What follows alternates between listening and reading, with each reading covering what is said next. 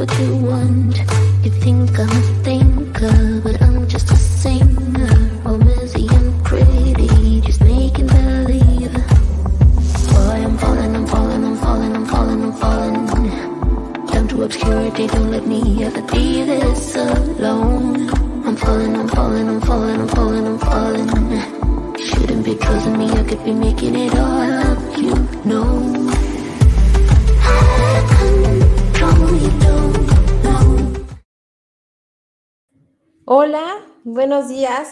Gracias por acompañarnos en un episodio bien importante de conversaciones que agregan valor. Les recuerdo que este espacio es por y para ustedes y este espacio de conversaciones está enfocado en aprender todos en compañía, en crecer todos juntos, en abrir conversaciones eh, difíciles, pero muchas veces necesarias y acompañarnos y lo más importante, crecer y construir todos juntos. Les agradezco muchísimo que en sábado se estén conectando. Muchísimas gracias. Eh, Fernando, muchísimas gracias. Jorge por estar con nosotros. Eh, Jorge Zavala también, muchísimas gracias. Un honor que, nos haces al acompañarnos. Ya también está esta Mayra. Bienvenida, Mayra. Este es tu espacio. Y hoy traemos un tema bien importante, pero más allá del tema, traemos eh, es la persona, lo que siempre decimos aquí, o sea, e, es el tema importante, pero la persona es una persona que particularmente yo admiro muchísimo, eh, que desde que es de estas grandes coincidencias que te lleva la, la misma comunidad y desde que yo la vi, todavía yo no hacía vivos, pero sí pensé, dije, yo quiero hacer un vivo y tener un momento con ella y me voy a permitir presentarla.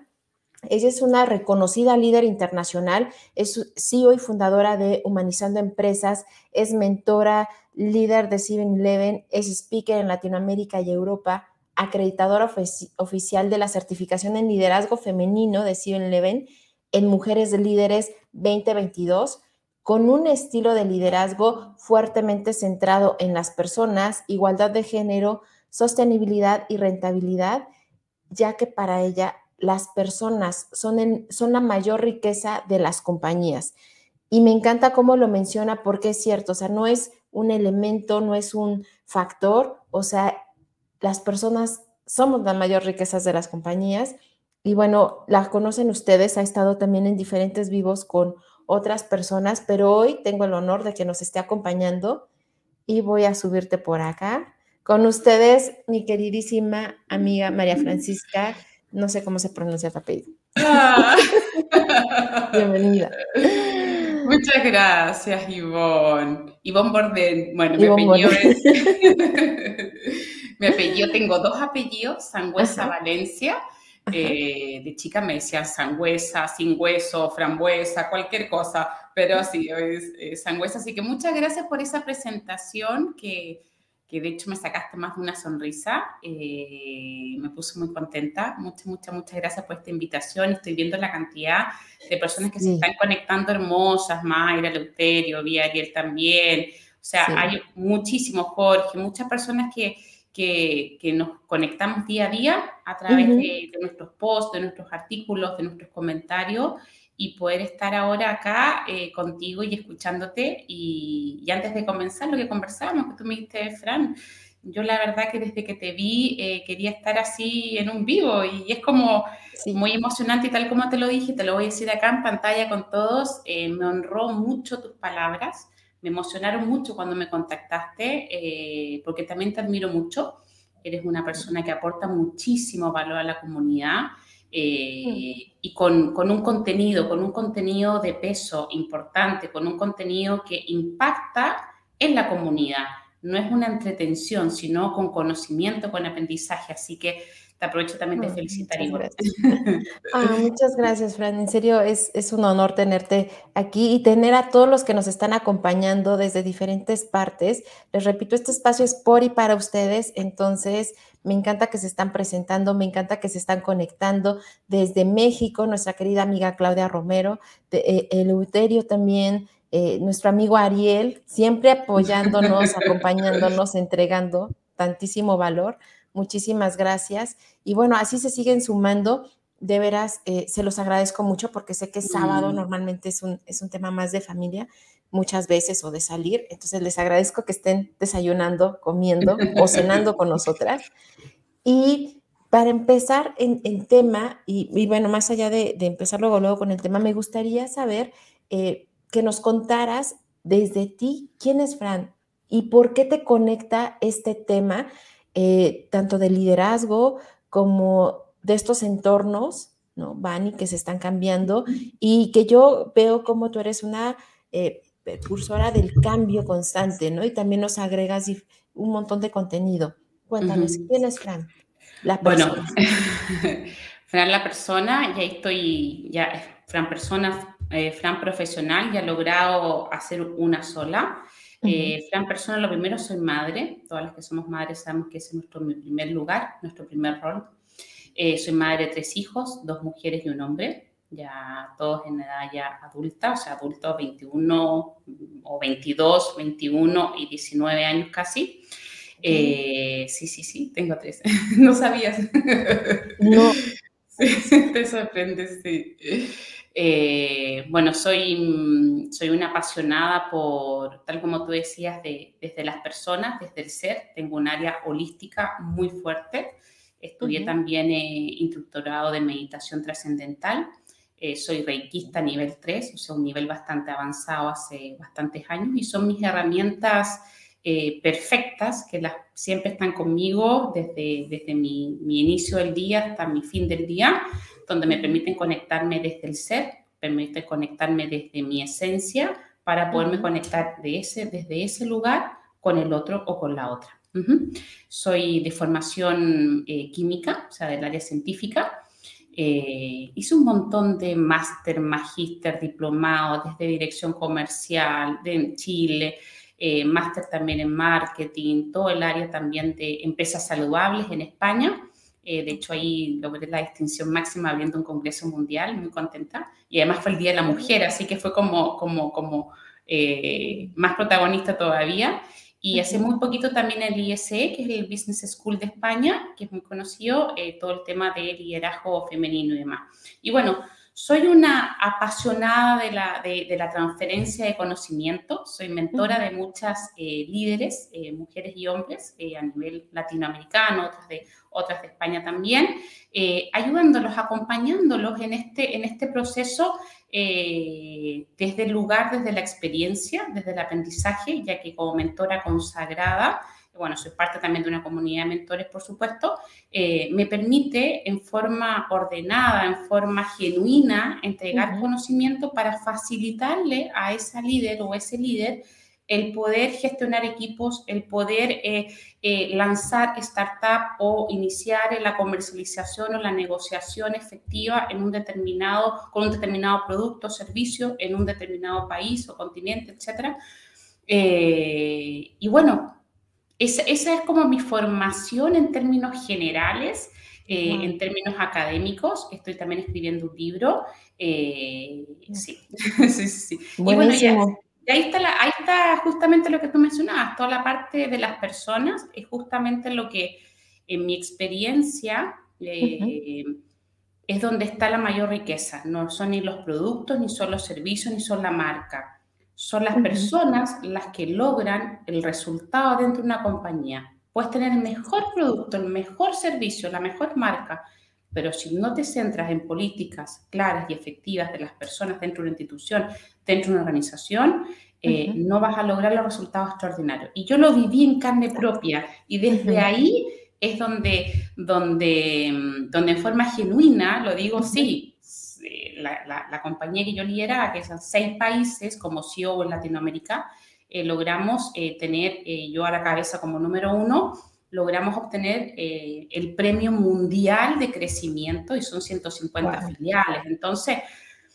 siempre me preguntaban por qué, una empresa alemana. y era muy claro, mira, la verdad que son los mismos productos, son los mismos servicios, prácticamente son las mismas personas, pero eh, se renovó todo lo que eran las políticas centradas en ellos y ser cuidados y tratados desde el lugar que ellos necesitaban.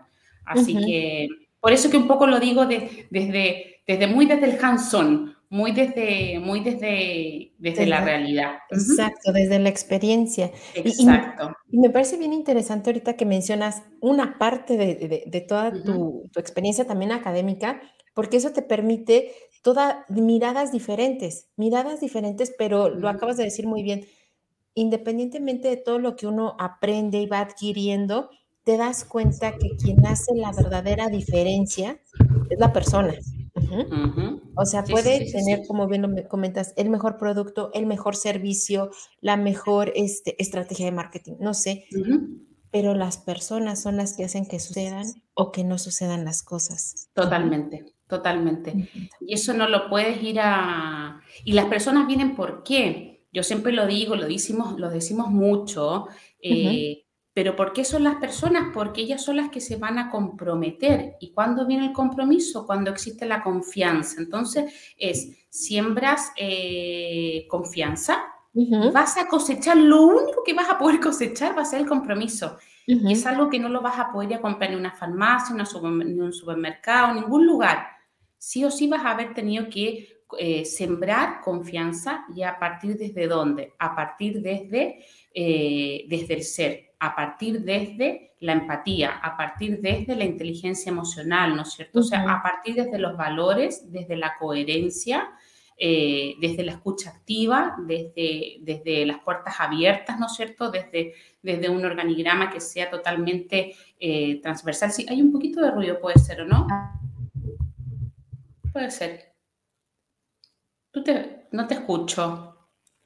Yo ya lo quité. Bueno, uh, muteé mi micrófono por si era yo. Sí, lo sentí. Sí, sí, pero sigue, sí. Puede ser ahí. Ok. Listo. Listo, listo. Sí. Ok. estamos, en vivo en directo para que vean. Sí. afinando algunas cositas ahí. Un fine eh, afinando. Sí. Pero qué interesante, vuelvo a lo mismo, o sea, porque si no hay mayor estrategia que genuinamente conectar con las personas y hace rato mencionabas algo bien importante que es crear confianza. La verdad es que todas las relaciones, todas nuestras relaciones se basan en confianza y yo lo comento constantemente, nada puede crecer realmente si no hay confianza, ya sea relaciones desde relaciones personales, eh, relaciones sociales y relaciones laborales, ¿no? O sea, incluso con nuestros proveedores y clientes. Si no hay confianza, eh, a lo mejor una vez haces la parte de, la venta, pero si se pierde la confianza no hay manera. Totalmente, totalmente. Los stakeholders eh, hoy en día toman un, rol importante, que son todas aquellas personas, obviamente, que, que se involucran en todo el proceso eh, comercial. Y, bueno, es importantísimo y es fundamental que esas personas sean tomadas en cuenta y, sean eh, el centro de todas las organizaciones. Y esto no lo digo yo, más allá que lo decimos muchos en la red, pero inclusive el, el, subdirector de hoy, de la Organización Internacional del Trabajo, en su último discurso lo dijo claramente, o sea, si las compañías tienen que ponerse de pie, se tienen que poner de pie desde políticas centradas en las personas. Entonces, eh, ¿por qué? Porque ahí está la eficiencia, ahí está la eficiencia, ahí está el compromiso, ahí están los resultados extraordinarios. Eh, y hoy día, tal como tú comentabas, estamos en tiempos que son tiempos diferentes. Sí. Y entonces ahora sí le vamos a entrar muy bien, porque efectivamente, ¿no? Aparte de, todo lo complejo que puede ser de las relaciones humanas, eh, el mundo se está moviendo y se está moviendo bien aceleradamente. Y entonces, eh, para todos los que nos están escuchando, nos están viendo, me encantaría que nos comentaras qué son los famosos entornos Bani y cuál sería como, o sea, por qué no Buca o cuál será mejor y todo esto, pero ¿Qué son estos famosos entornos Dale. y por qué tenemos que saberlo?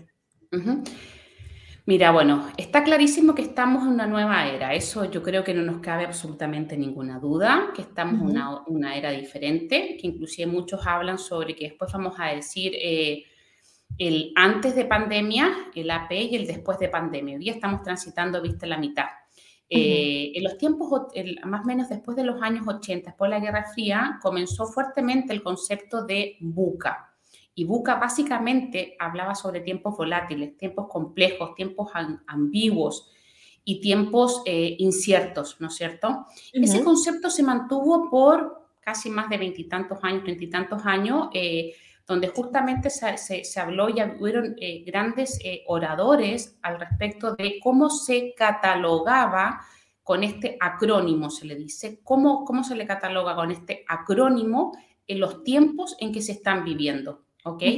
Y desde ese lugar, eh, cuando comienza la pandemia, llamáis Caccio, que es un italiano científico futurólogo, eh, comienza fuertemente a decir, no, los tiempos cambiaron, lo cual será obvio, o sea, yo creo que, que para, para, todos los que estamos, todo el mundo entero es un antes y un después, ¿no es cierto?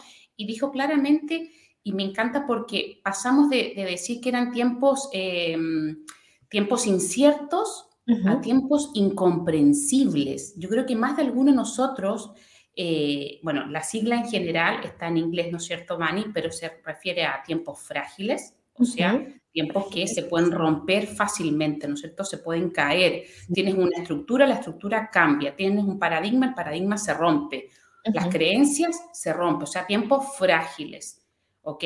Además, tiempos ansiosos, que incluso algunos hablan de tiempos miedosos, o sea, donde la ansiedad está como muy al límite muy, muy a la par de tiempos del miedo. Y efectivamente, muchos catalogaban que la pandemia eran tiempos de miedo. Todo el mundo tenía miedo a qué? A enfermarse, ¿no es cierto? A contaminarse. A morir.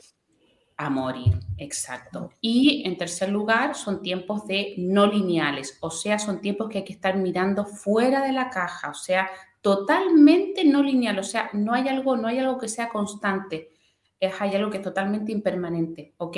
Y lo último que a mí me gusta mucho, esta palabra que me parece perfecta, que era incomprensible, que te mencionaba.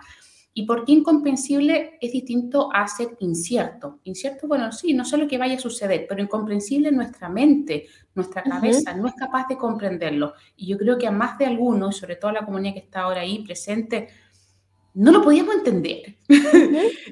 y hasta ahora tampoco lo podemos entender cómo llevamos dos años y medio o más menos eh, y seguimos con barbijos y seguimos con un, con, con, con, con un tema, con una crisis eh, de salud que ya aplica a una crisis más bien económica, ¿no es cierto? Incluso ¿Sí? mezclado en algunos países con lo social.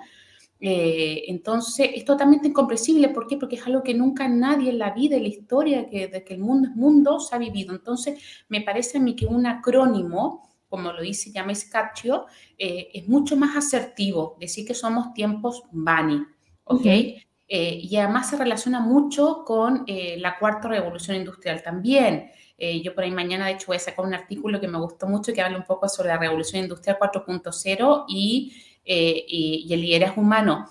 ¿Y por qué lo comento hoy día?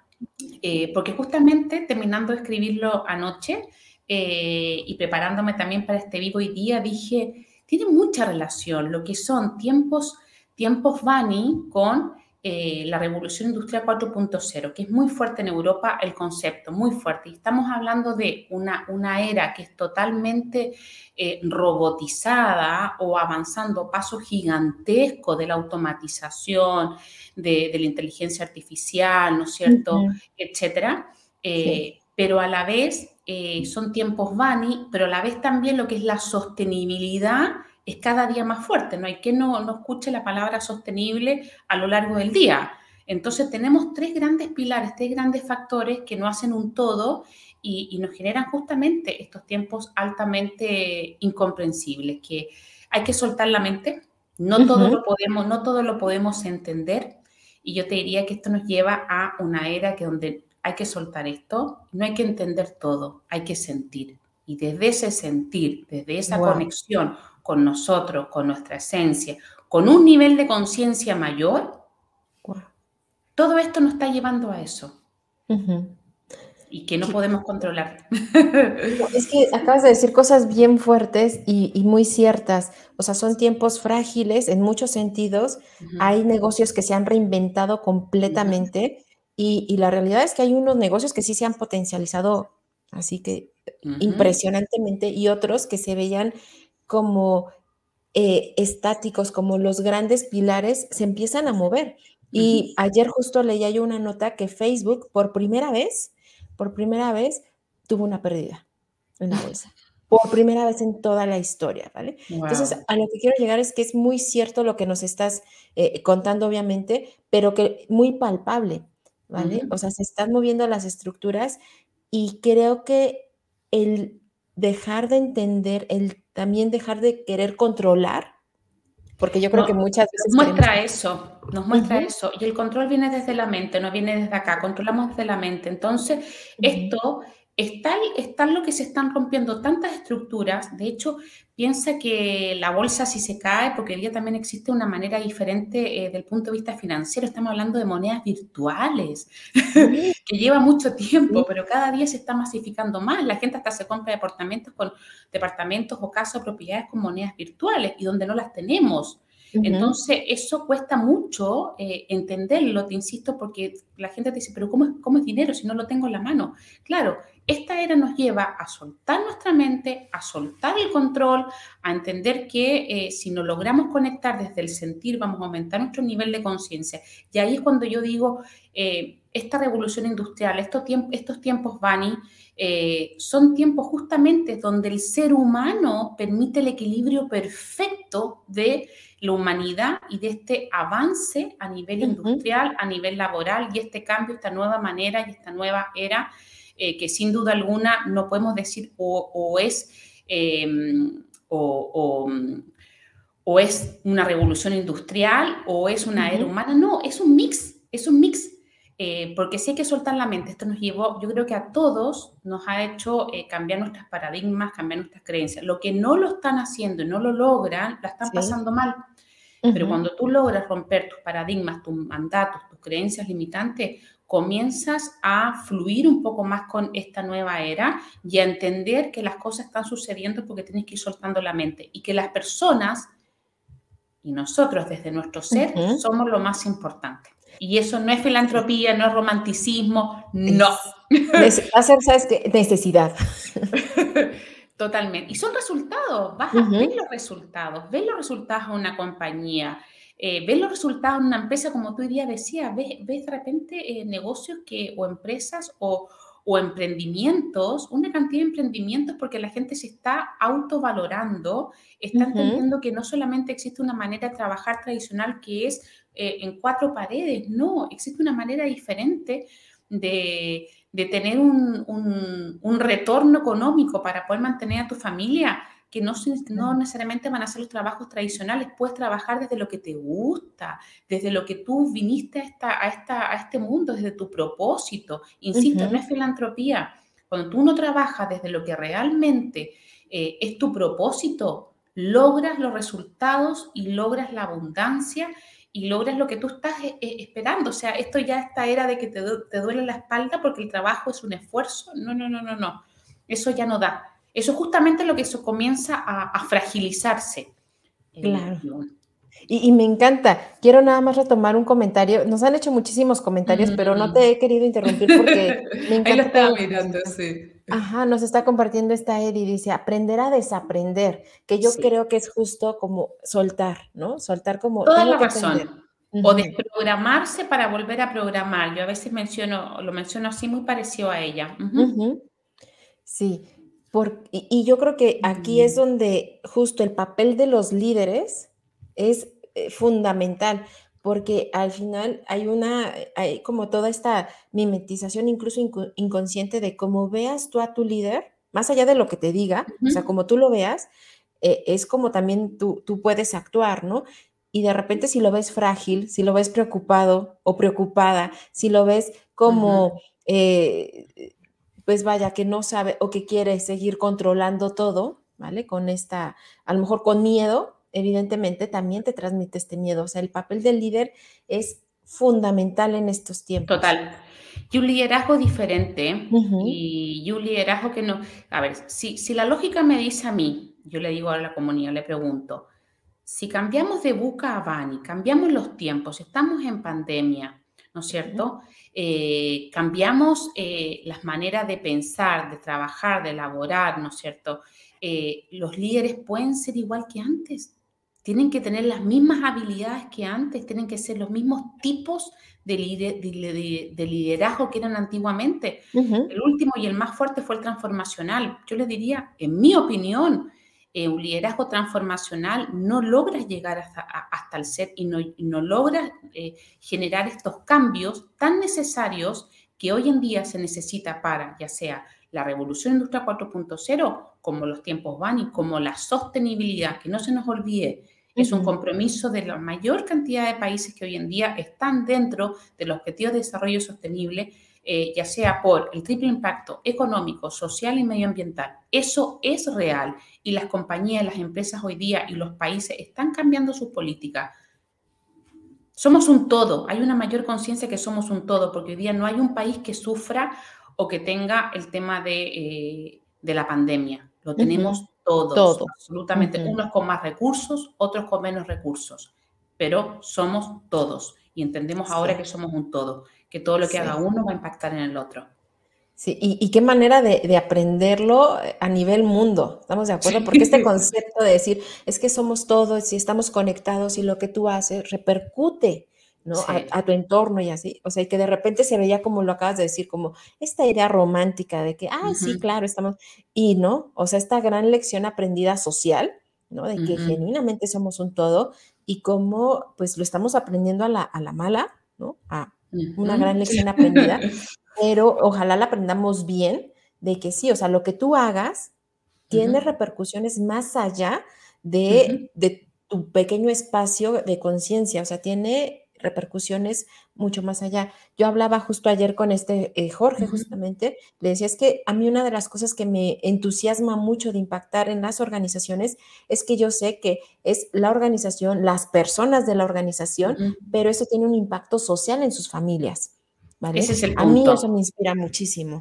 ¿Te acuerdas que lo, comenzamos hoy, lo comentamos hoy día? Eh, antes de comenzar al vivo, eh, es justamente cómo te puede enriquecer el saber que eh, haces alguna acción dentro de una organización en bien, en bien eh, con un impacto positivo a ese colaborador y ese colaborador cómo va a impactar en su vida personal, desde cómo va a llegar a su casa, cómo va a tratar a su hijo. Eh, recuérdense, cuando las personas son golpeadas, siguen golpeando para abajo. Entonces, o son maltratadas o no son valoradas, siguen ¿Por qué? Porque son, son conductas aprendidas, ¿no es cierto? Entonces comienzan a hacer lo mismo, inclusive como desahogo en muchos casos.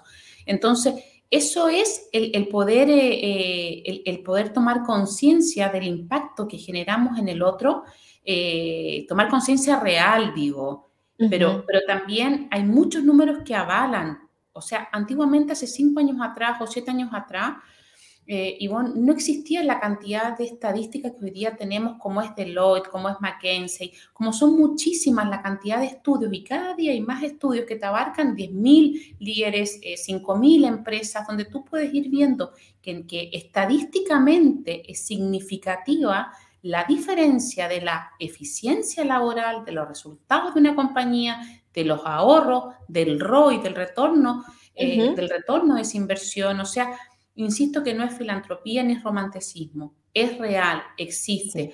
Y muchas veces tratamos, y las compañías tratan de, para generar un PNL con un, con un, con un número final, eh, invento, de 15, de 15%, dicen, bueno, ¿en qué vamos a ahorrar? Entonces vamos, no vamos a aumentar los salarios, no vamos a hacer esto. Y, te juro que es con, eh, y de hecho lo trabajo mucho con las empresas con las que yo hoy día estoy como consultora, eh, es decirle, no, no va por ese lugar no ahorres en eso, al contrario, enfócate a políticas que sean claras y solo va a aumentar el número de eficiencia laboral, de mayor cobranza, de mayor venta. Eh, y no crean que es a largo plazo, seis meses máximo. O sea, ya a los tres comienzas a ver números, pero a los seis es muy notorio.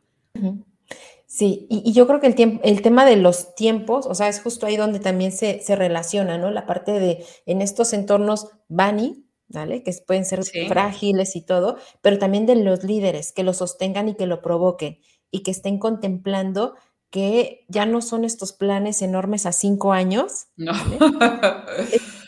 tenemos nuestro plan estratégico desde hace cinco o para diez años. Lo haces, lo puedes hacer y creo que la estrategia para mí eh, es fundamental, o sea, tener un norte claro, tener una estrategia eh, y no solamente una estrategia porque también puedes tener, tienes una estrategia a mediano, a corto y a largo plazo, pero también tener eh, forecasteado cuáles son los riesgos ¿me entiendes o no?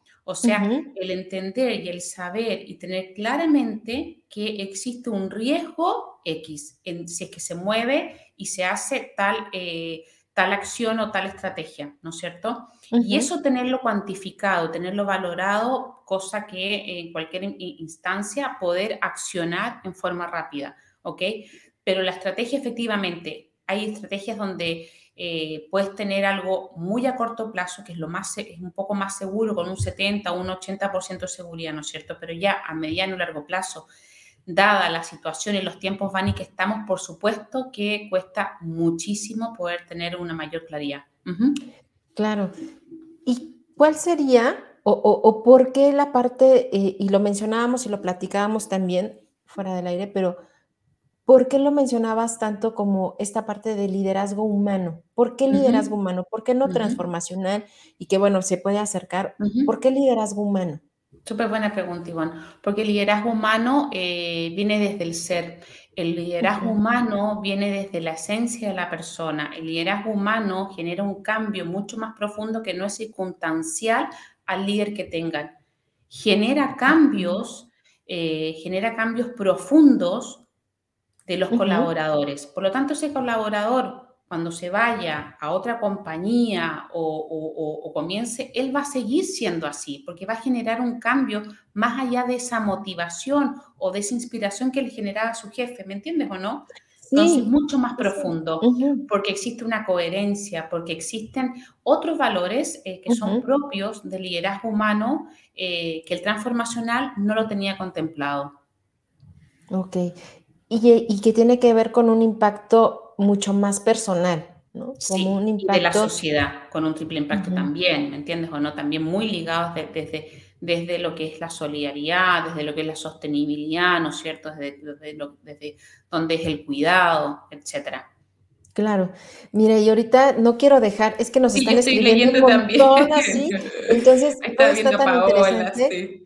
Los agradecemos muchísimo porque de eso se trata, de abrir conversaciones, de crecer y construir todos juntos, porque así vamos justo haciendo eh, esta conciencia y propuestas. Y nos dice nuestro amigo Jorge Zavala, el concepto Bani trae una especie de lupa para aquellos que buscan una guía sobre las cuales son los siguientes pasos como profesional u organización. Lo que estamos viviendo es, e, es que lidiar con escenarios, bueno, es, ah, perdón, es lidiar con que serán cada vez más desafiantes, totalmente cierto, así que la preparación es clave, totalmente de acuerdo. De hecho, este, este vivo y, el invitar a esta Fran viene con todo ese sentido, con prepararnos, porque lo estamos viviendo en nuestros negocios, eh, en nuestras familias, en nuestro propio entorno personal que se ha cambiado y que se ha visto afectado de diferentes formas.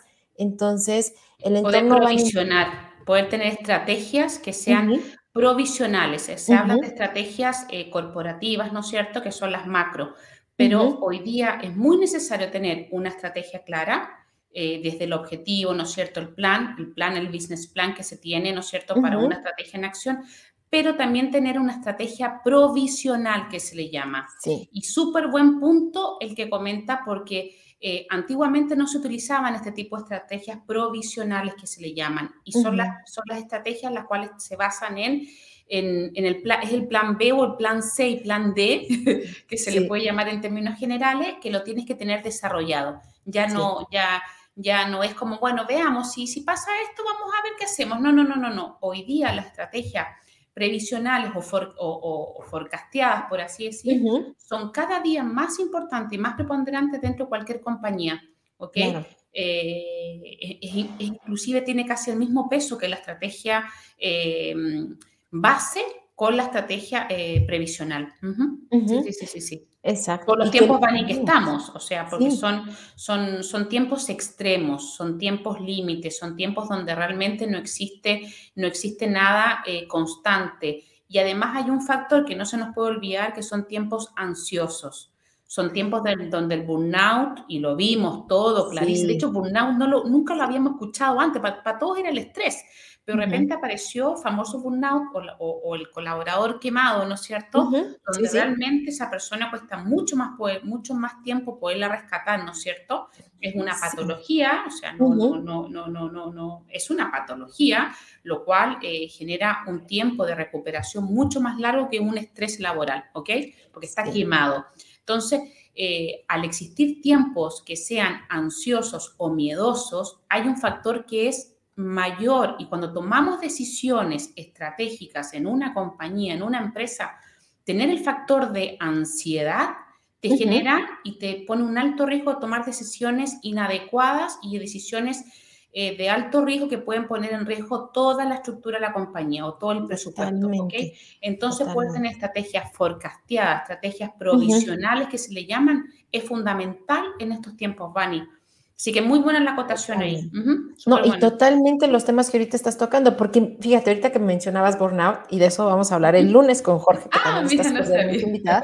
O sea, eh, muchas veces pensamos cuando hablamos de eh, ansiedad, fragilidad, eh, burnout, pensamos como en la parte operativa de una organización, pero la enfermedad mental no tiene que ver con eh, niveles jerárquicos y también se da en los CEOs, también se da en el equipo de liderazgo, que son los que toman decisiones y afecta a todos. Entonces... Súper, súper buen punto, Iván. Mm, sí. Y, yo siempre hago el ejemplo del avión más de algunos nos habremos subido a algún avión y, cuando la zafata te está diciendo, mira, primero tienes que ponerte tú eh, el, oxígeno y después al bebé o al adulto mayor o, alguna persona con alguna discapacidad, ¿no es cierto? Es exactamente lo mismo en una compañía, exactamente lo mismo. Eh, el CEO, el número uno, va a ser el primero que se va a poner el oxígeno. ¿Por qué? Porque es responsable de todos los otros, de todos los otros colaboradores y de sus familias también Ojo, ojo. Entonces, esa persona, ese, ese, ese CEO tiene que ser lo suficientemente responsable de tener las herramientas para mantener su salud eh, en cuatro dimensiones eh, perfectas y es la salud eh, psicosocial, emocional, física y espiritual, y no me refiero a la, religiosa, pero es levantarse quizás más temprano y ser capaz de hacer deporte, ¿no es cierto? De mantener y, también de ver qué es lo que te intoxica a tu alrededor para tú no estar bien, o sea, mientras tú estés bien, vas a poder dar lo mejor de ti a tu comunidad, a tu familia, a tu compañía, a tus colaboradores, sea, hay que ser responsable. Sí, sí, la verdad es que eh, mm. ahí es donde me hace todo el sentido cuando lo platicábamos y que me y tú fuiste la que me propusiste este tema en el sentido de vamos a ponerle el liderazgo humano. Y yo dije, sí, es cierto, ¿por qué? Porque es contemplar lo humano, pero va desde adentro hacia afuera, o sea, desde el propio líder, como bien acabas de decir, hacia afuera, desde honrar y respetar internamente para, por ende, también respetar los límites también allá afuera, ¿no? Pero evidentemente tiene que empezar todo desde un trabajo también personal y consciente. ¿vale? Totalmente. totalmente, no hablamos de cosas religiosas. Y, y, de hecho, eh, me viene muy fuerte a la cabeza, eh, bueno, y te contaba que yo también tengo un área holística fuerte como meditadora y como reikista y demás. Y hace 20 años atrás, quizás alguien hablaba de alguna terapia holística y te decían, uff, esto no sé, esto sí que es raro, no, no sé si creo mucho, ¿viste? Sí, sí. Eh, era como extraño, ¿viste? O, los que meditaban no contaban nada. Y después tú vas viendo que inclusive presidentes de países, eh, grandes CEO, de a poco lo van diciendo, bueno, se le llama mindfulness, como lo queramos colocar, como lo queramos llamar, pero estamos hablando de algo que quizás no lo tocamos ¿no es cierto? No, no tocamos el alma, no tocamos el ser, pero sabemos ya, tenemos mayor conciencia que sí, que está, que existe y que es para nuestro bien y el de los demás. Siempre pensar eso, ¿qué acción estoy haciendo que me genera mi bien y el de los demás? Somos un todo, insisto, no es filantropía, no es romanticismo, pero es tomar un poco más de conciencia. Sí, y eso permite también operar desde un lugar diferente. ¿Estamos de acuerdo? Total. Te permite también tener una voluntad más allá que la transaccional. ¿Vale?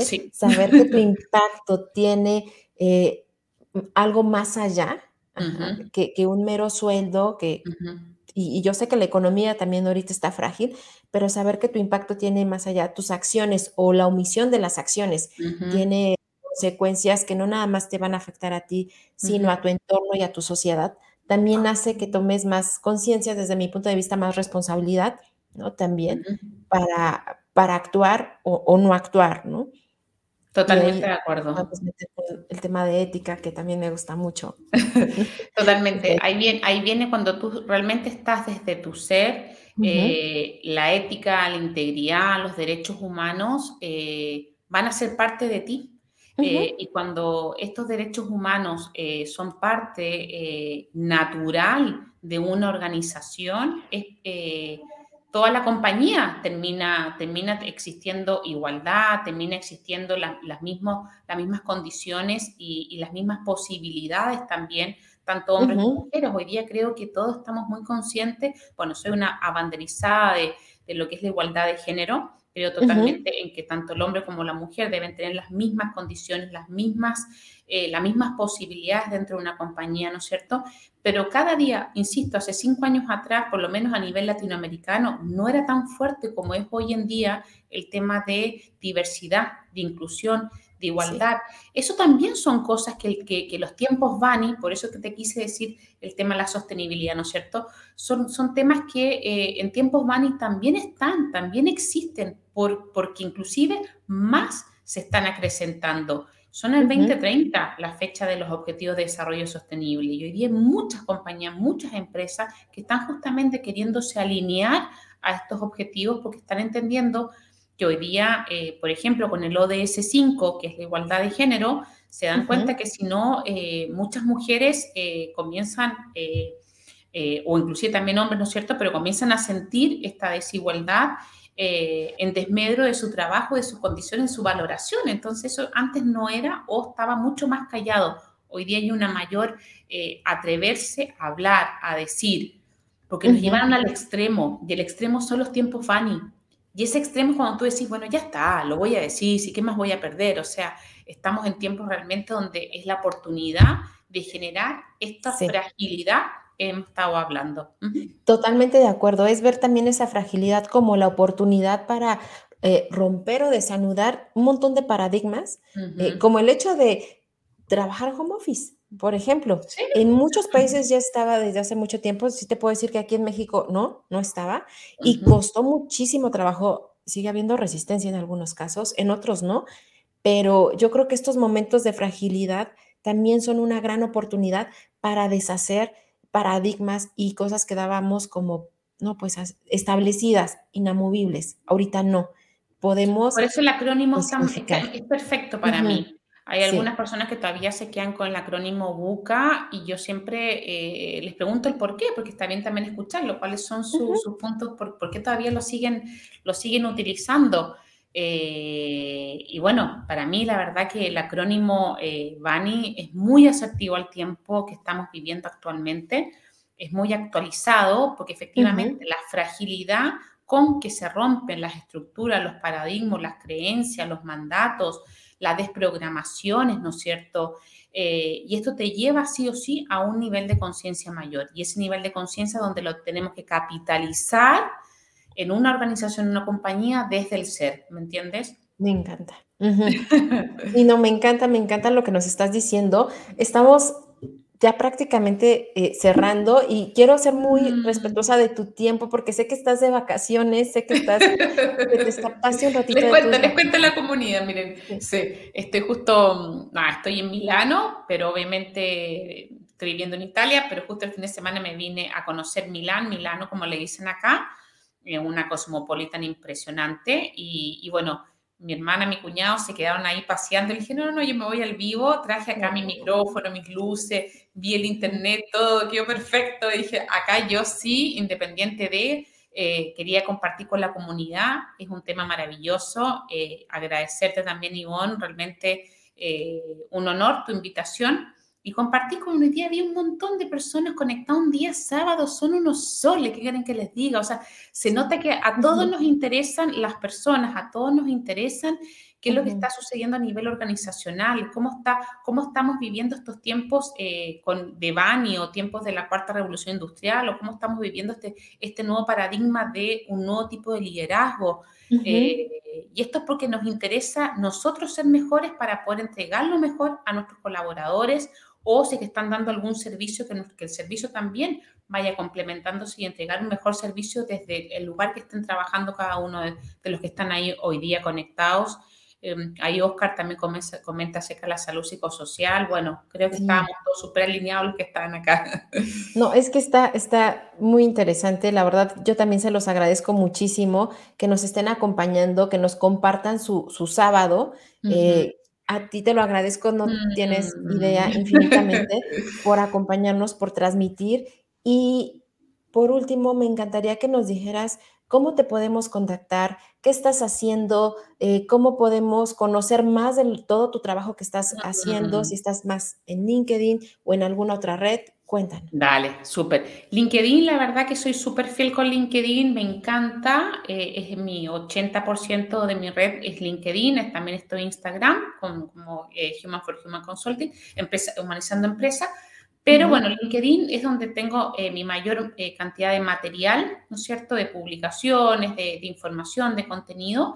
Tengo una consultora, que es Human for Human Consulting, eh, justamente dando servicios desde humanizar empresas, humanizando líderes a través de diferentes acciones con consultores externos y otros internos donde ayudamos en la transformación, guiamos en esa transformación muy fuerte de humanizar empresas, humanizar líderes y bueno, y uno de mis puntos más fuertes como mentora, eh, muy contenta con esa área, eh, eh, mentoreando líderes, ayudándolos y, acompañándolos en este crecimiento y en este camino que yo ya lo hice. Entonces, por ahí los hace, los facilita a ellos este camino y es maravilloso, la verdad que puedo transmitir y, y, compartir conocimiento y experiencia con ellos ha sido muy, muy, muy enriquecedor, así que también estoy como mentora. Y nada, ubícame mi LinkedIn, eh, ahí está desde celular, desde todo el contenido, por mail, página web, etcétera, lo que necesiten. Encantada eh, de poder eh, acercarme un poquito más a esta hermosa comunidad, que hay algunas, algunos nombres que todavía no los conocía y otros que sí, así que nada, volverte a agradecer de nuevo Ivonne, muchas, muchas, muchas, muchas gracias. No, al contrario, y de veras, eh, síganla, síganla, Fran. La verdad es que es una líder que constantemente nos está regalando un montón de información, reflexiones, historias, eh, mucho que aprender de ti. Te lo agradezco muchísimo, muchísimo. A todos los que se conectaron, se los agradezco muchísimo. Les repito, este espacio es por y para ustedes. Cualquier eh, sugerencia o propuesta también es bienvenida. Entonces, que disfruten su fin de semana. Les mando un beso y gracias por acompañarnos en estas conversaciones que agregan valor. Mm, un abrazo, un abrazo virtual a todos. Un beso grande. Muchas, muchas, muchas gracias. Que estén muy bien. Bye. I'm a stranger,